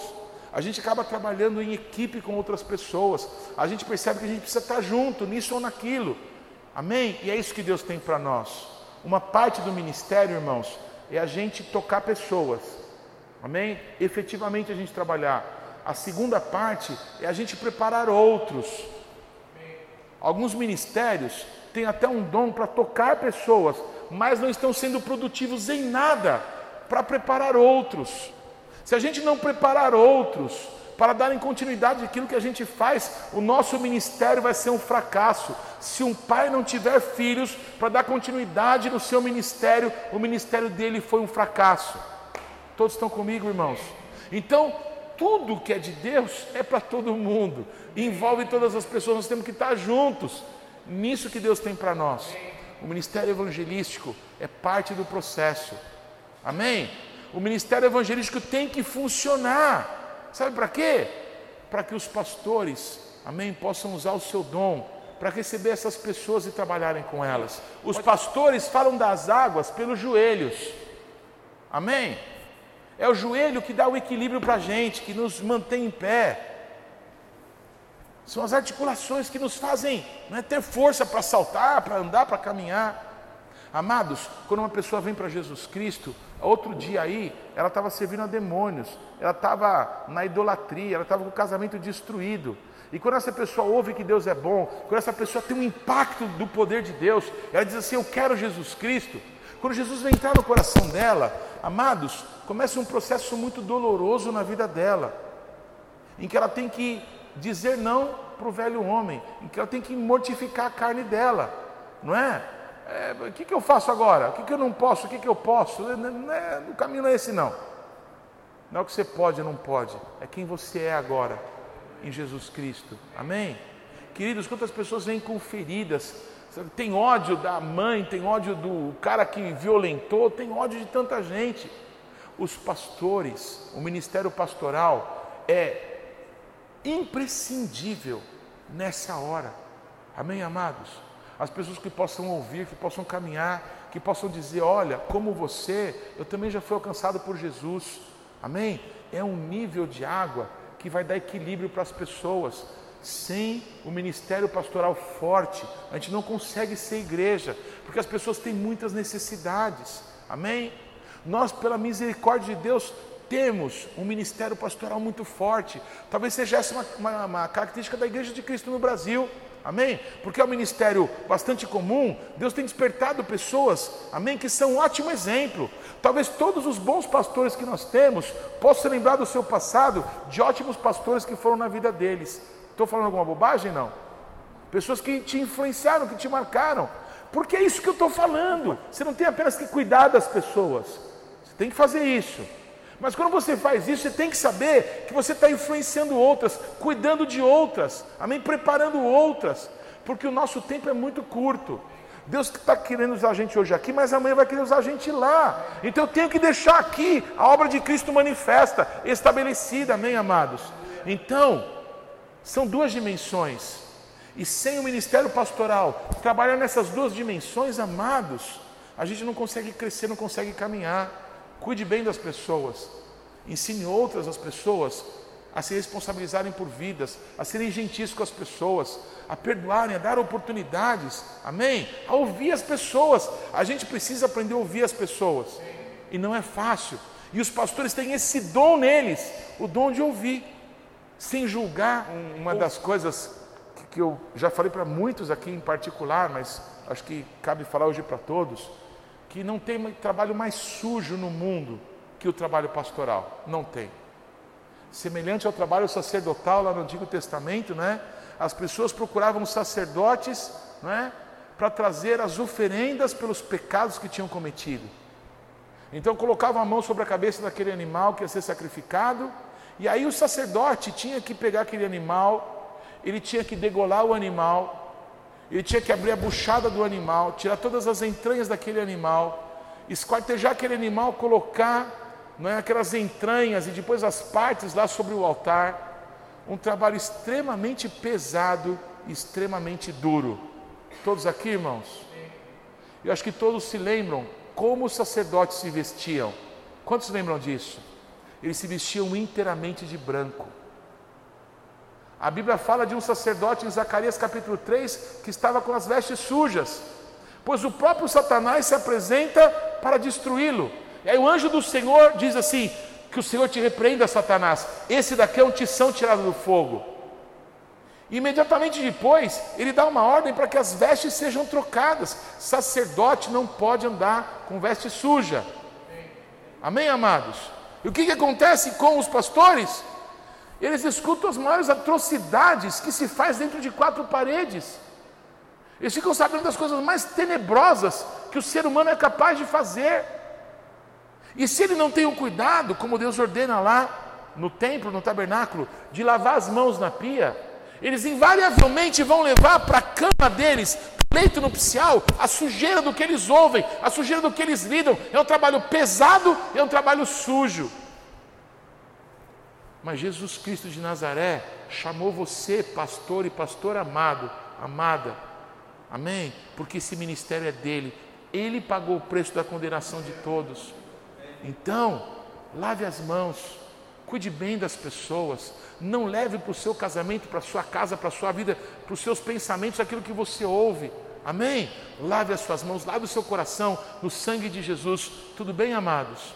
Ensine outros, ensine outros a fazer melhor do que você eu profetizo, eu não quero expor ninguém nem para o bem nem para o mal, mas eu profetizo sobre algumas pessoas que estão aqui. Você verá algumas pessoas que você pastoreia, que vão pastorear melhor que você daqui a algum tempo. Você vai ver isso acontecer. Você vai ver, meu Deus do céu, olha o que essa pessoa está fazendo, olha a, a, a atitude dela, o carinho dela, a atenção dela para com essas vidas, e você vai se agradar de Jesus Cristo, porque essa obra, ela sempre é multiplicadora na nossa vida. Eu abençoo você, profetizo que isso vai acontecer na tua vida, em nome de Jesus, amém?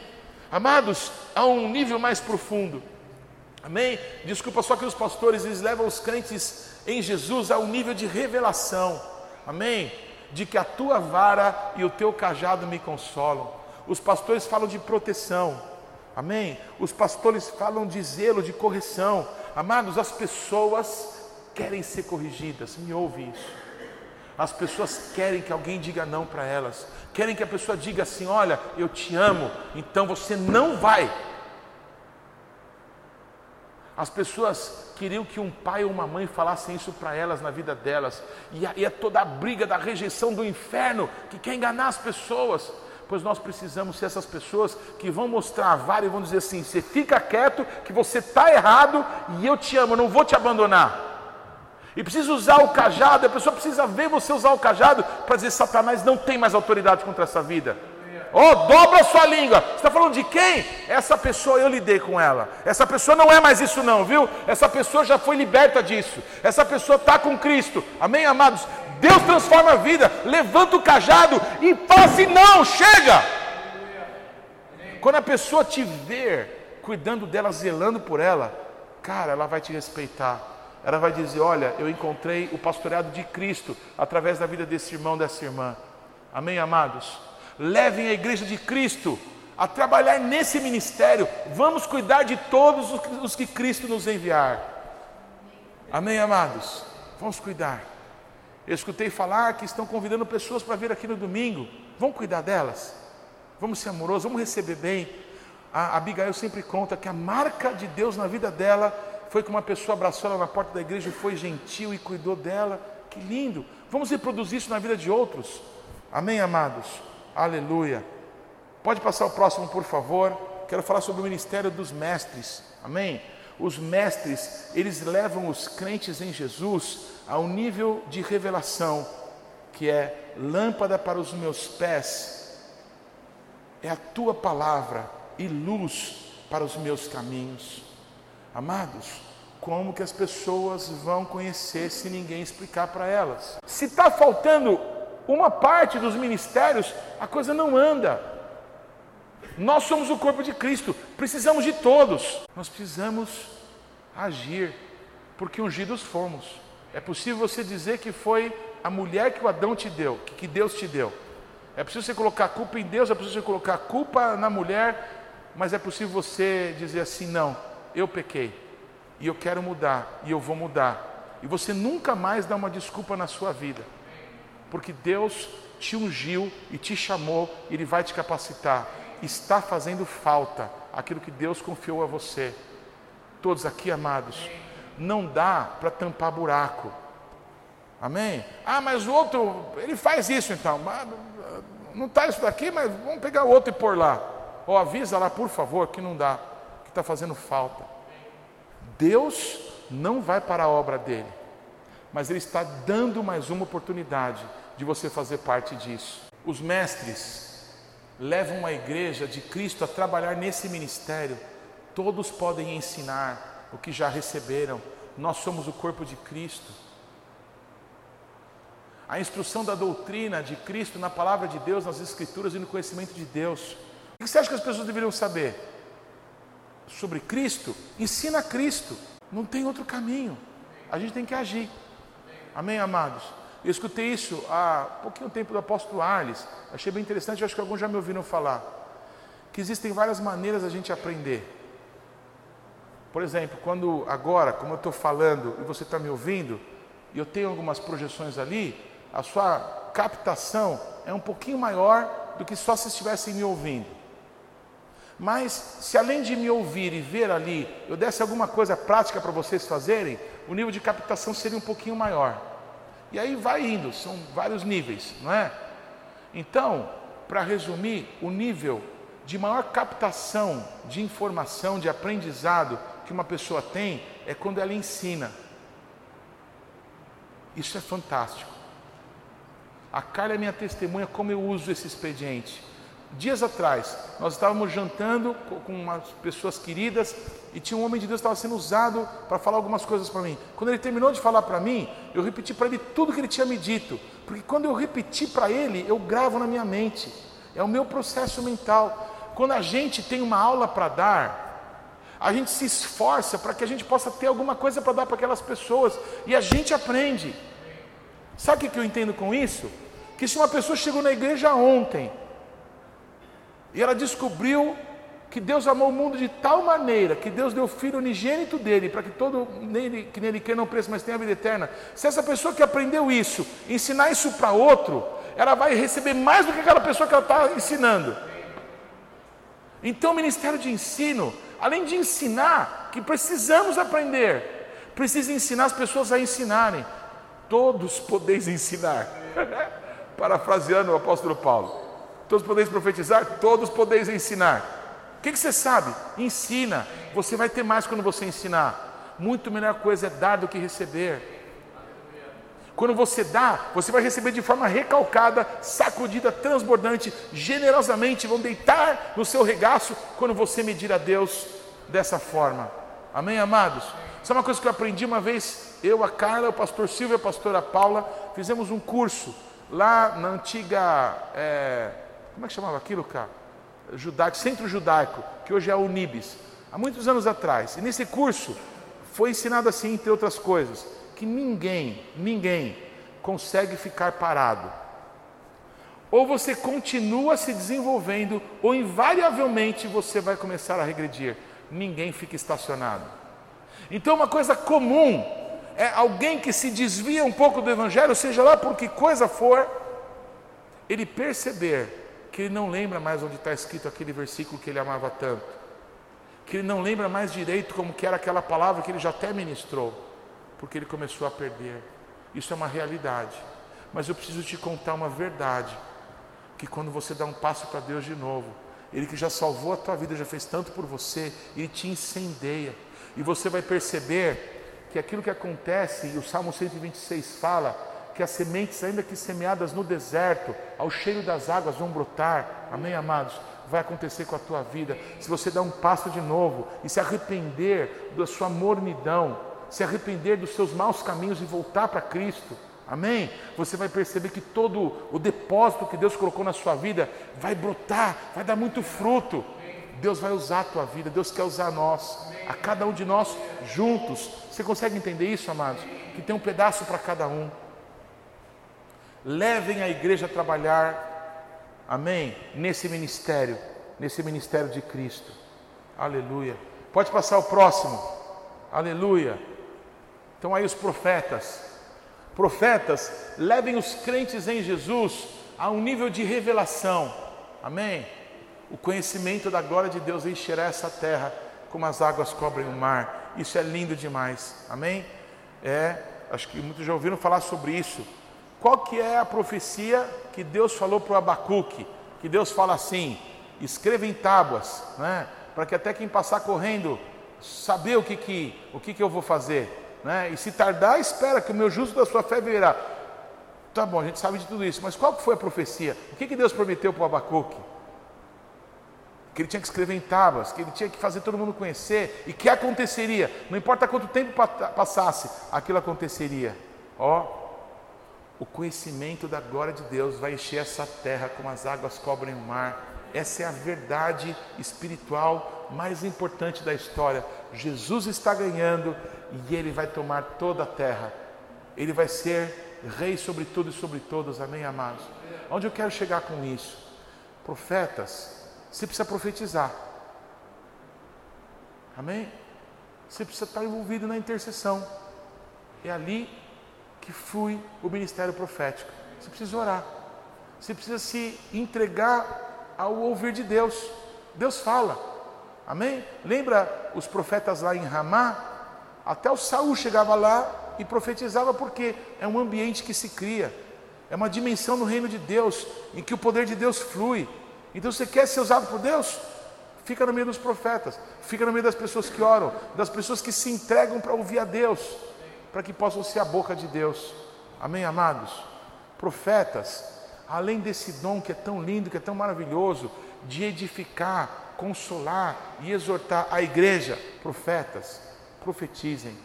Mas além de profetizar, cabe a vocês ensinarem para todo mundo a ouvir a voz de Deus.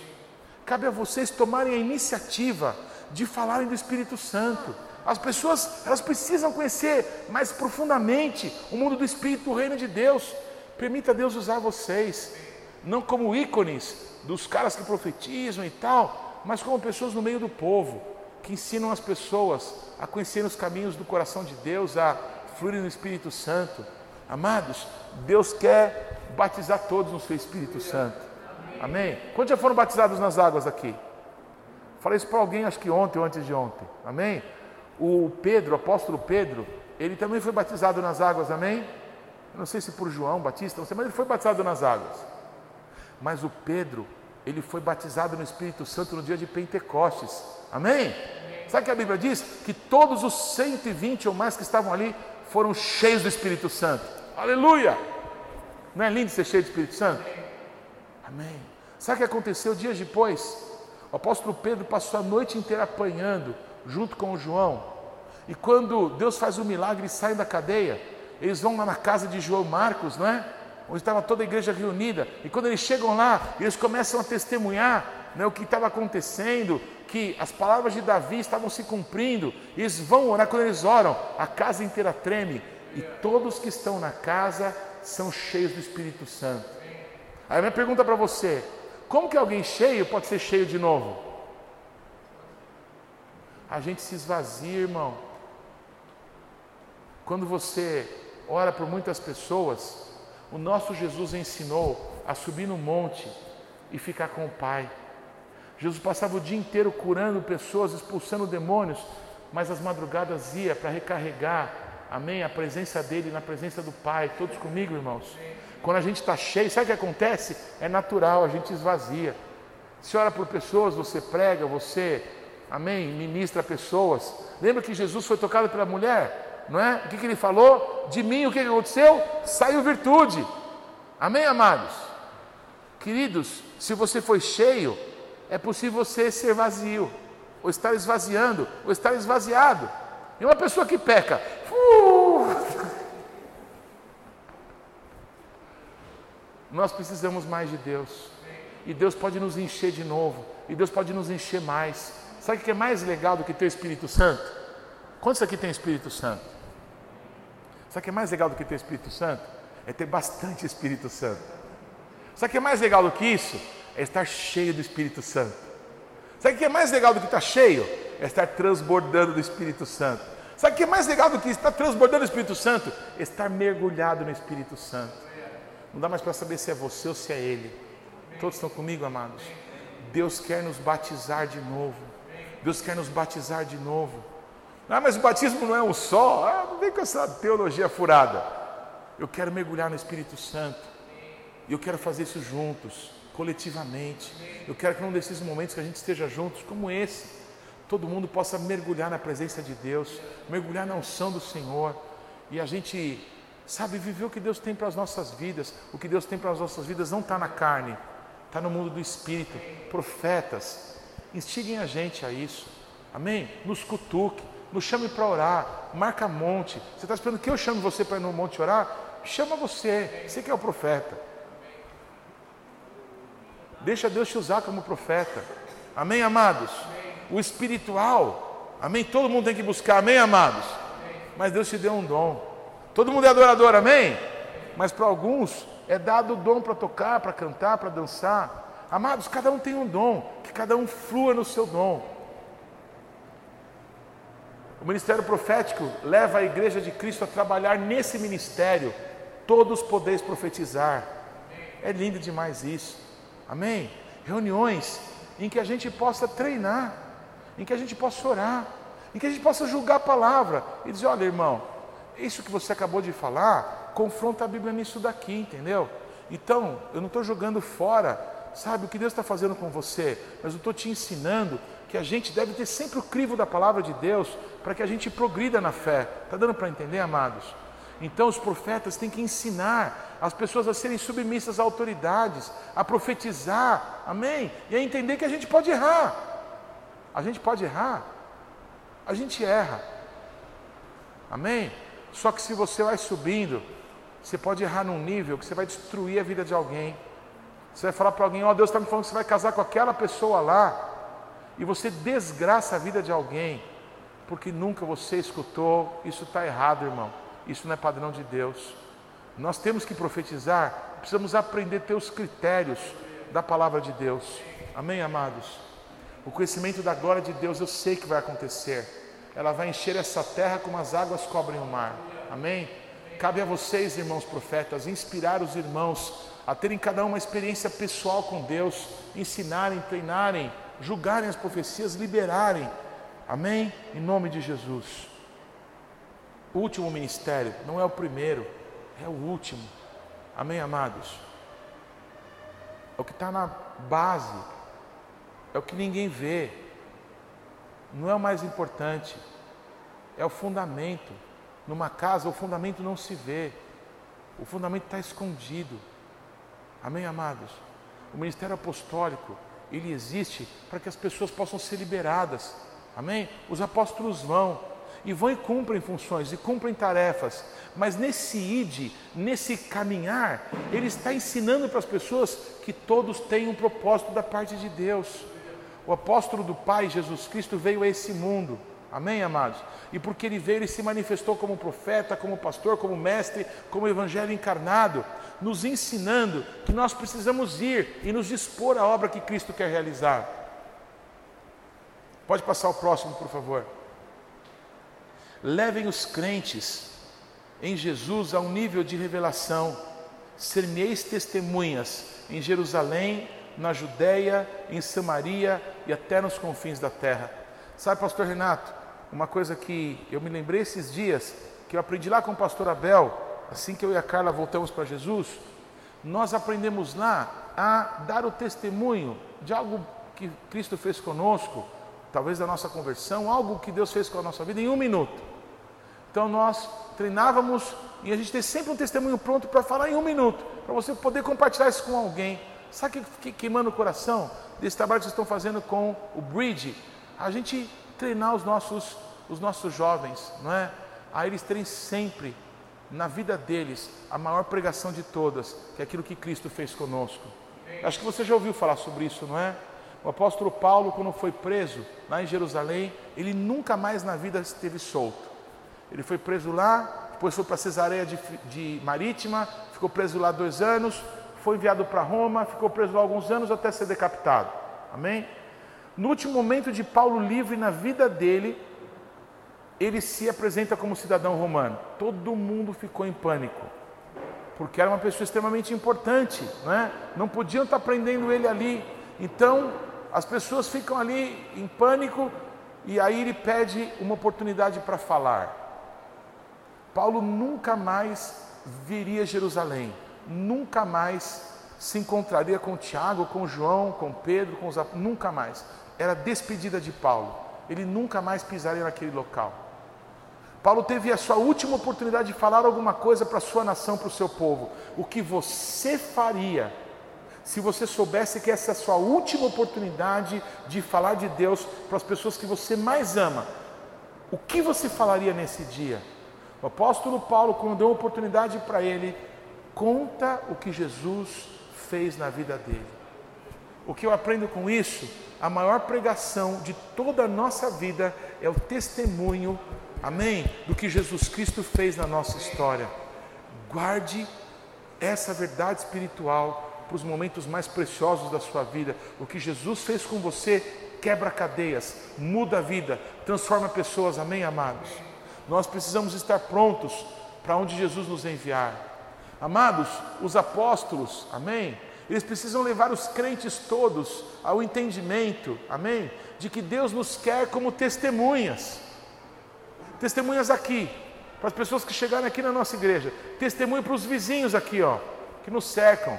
Testemunho para as nossas famílias, para os locais onde a gente trabalha. Os apóstolos, eles vão amém? Para cumprir aquilo que Deus espera deles.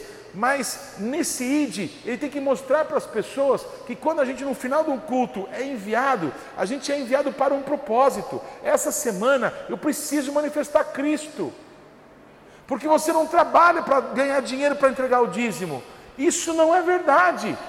Você está lá no seu trabalho para manifestar Jesus Cristo no seu trabalho. E ainda Deus te paga por isso. Amém? Nós demos a nossa vida para Deus. Então você não está fazendo uma carreira para daqui a pouco você se aposentar e ninguém lembrar de você na tua empresa. Ah, você é um arquiteto, você vai construir um prédio. Ah, mas um dia o prédio cai. Quanto que dura um prédio? 200 anos. Um dia cai. Não vai se ter lembrança de você, mas o que você fizer por uma vida pode ficar para a eternidade. O local onde Deus nos tem colocado os nossos trabalhos é para que a gente vá manifestar Cristo naqueles locais. Nós somos enviados por Deus em Jerusalém, na Judéia e Samaria até os confins da terra. Quando a gente vai trabalhar, o nosso objetivo de ir para o trabalho é manifestar Cristo. A gente estuda para que a gente manifeste Cristo ali naquele grupo e para que a gente se capacite mais para fazer a obra de Cristo. Não se engane, a sua vida foi dada para Cristo. Então tudo que a gente fizer tem que ser para a glória de Deus 100%. Ganhe dinheiro com isso. Edifique coisas boas para você através disso. Mas o alvo é Cristo. Todos estão comigo de verdade, irmãos? Aleluia. Enviar cada cristão para o seu destino em Cristo. Como um pai, disparar todas as flechas da sua aljava. Não apenas ir e ensinar o caminho, mas ser a porta por onde muitos outros irão. Amém, amados? Cada um no seu ministério Perceba na igreja as pessoas que se identificam com o seu chamado. Chamem essas pessoas para perto. Ensinem essas pessoas a fazer o que você faz. Há pessoas que observam a gente, se identificam com o nosso chamado, reverbera dentro delas, né? A gente fala isso como se fosse música. Quando você toca um dó, né, Jonas? Todos os outros dós, oitavas acima, oitavas abaixo, vão reverberar. Quando você é usado com o dom que Deus te deu, pessoas que você conhece te admiram muito pela maneira que você faz aquilo. Elas estão reverberando. Ensina essas pessoas, capacita elas, treina elas, empurra elas, envia elas. Amém, amados? É um trabalho para todos, é um trabalho de todos. Não é para ninguém vir assistir o culto de domingo. Pode ser que nesse domingo agora a gente tenha uma pessoa que nos visite que não crê em Jesus. Todo mundo tem que trabalhar por causa dessa vida. Nós vamos cantar, nós vamos adorar a Deus, vamos trazer a presença do Espírito Santo, vamos pregar o Evangelho, para que essa vida aqui conheça Jesus Cristo. Amém? É um trabalho nosso como corpo. Nós precisamos entender isso. Nós precisamos entrar nessa dimensão. Nós precisamos quebrar o vaso. Levam os apóstolos à igreja de Cristo a trabalhar nesse ministério. Assim como o Pai me enviou, eu também vos envio. Amém? Jesus falou isso. Ele é o nosso exemplo. Amém? Então, assim como nós somos enviados, o Senhor nos quer trabalhando para que outros sejam enviados. Termino dizendo isso. Se você trabalha com os sonhos que Deus deu para você, isso é muito lícito e totalmente correto. Você tem que trabalhar com os sonhos que Deus colocou na sua vida. E é natural, porque todas as pessoas que descobrem qual é a sua esperança em Cristo Jesus, está escrito lá em Efésios capítulo 1, que todos os recursos, amém, que toda a autoridade espiritual, a unção de Deus, são liberadas para as pessoas que descobrem para o que foi que nasceram. Amém? Quando os olhos do nosso entendimento se abrem e a gente descobre para que foi que a gente nasceu, tudo que é de Deus é liberado para que a gente cumpra esse chamado. E dentre essas coisas que são liberadas, são liberadas pessoas que vão caminhar com você, que vão andar com você. Me ouçam. Se você fizer todo mundo trabalhar para o teu chamado, as pessoas durante um tempo vão trabalhar com alegria.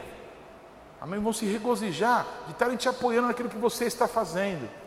Mas se você não entender que assim como o Pai me enviou, eu envio outros, eu trabalho para outros, você vai ficar sozinho. Nós precisamos pensar nos sonhos dos outros, nós precisamos apoiar, abençoar, trabalhar para que os outros vivam o seu chamado em Cristo Jesus. Não somos só nós, é o reino de Deus, nós fazemos parte. Somos pouquinhos, Vamos cuidar bem das pessoas que o Senhor confiou em nós. Amém, amados? No nome de Jesus Cristo, uma dimensão, amém, do entendimento sobre os ministérios do Cordeiro tem que ter passado da nossa vida. A vergonha de um apostólico sem Cristo, de um profético maluco que não era de Cristo, tem que ter passado da nossa vida. E nós vamos caminhar por essas águas com os nossos evangelistas em nome de Jesus. Amém? Nós vamos passar nessas águas com os nossos pastores e vamos todos estar seguros. Nós todos somos ovelhas de Jesus, precisamos uns dos outros. Eu vou cantar. Eu preciso de você, você precisa de mim. Uma história de amor, eu e você, você e eu. Amém? Eu te abençoo em nome de Jesus. Pai amado, eu quero te dar graças por essa noite, quero te dar graças, Senhor, pelos nossos amados, quero te dar graças por aqueles que nos acompanharam.